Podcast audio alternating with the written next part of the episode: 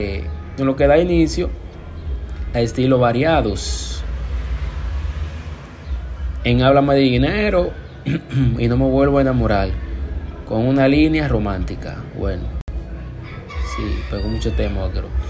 El intérprete, el, el intérprete dominicano urbano anunció en febrero del 2016 su retiro, ¿verdad? Su retiro momentáneo de la música por cuestión de salud, después de una fuente jornada y por indicaciones médicas. Médicas. Dos años más tarde, Vaquero volvió a la música con su siguiente trabajo discográfico, Mutación. En ese transcurso de tiempo lanzó su siguiente trabajo, El Chulo del 2023. En plena pandemia por el COVID-19, Vaquero tuvo éxito con su sencillo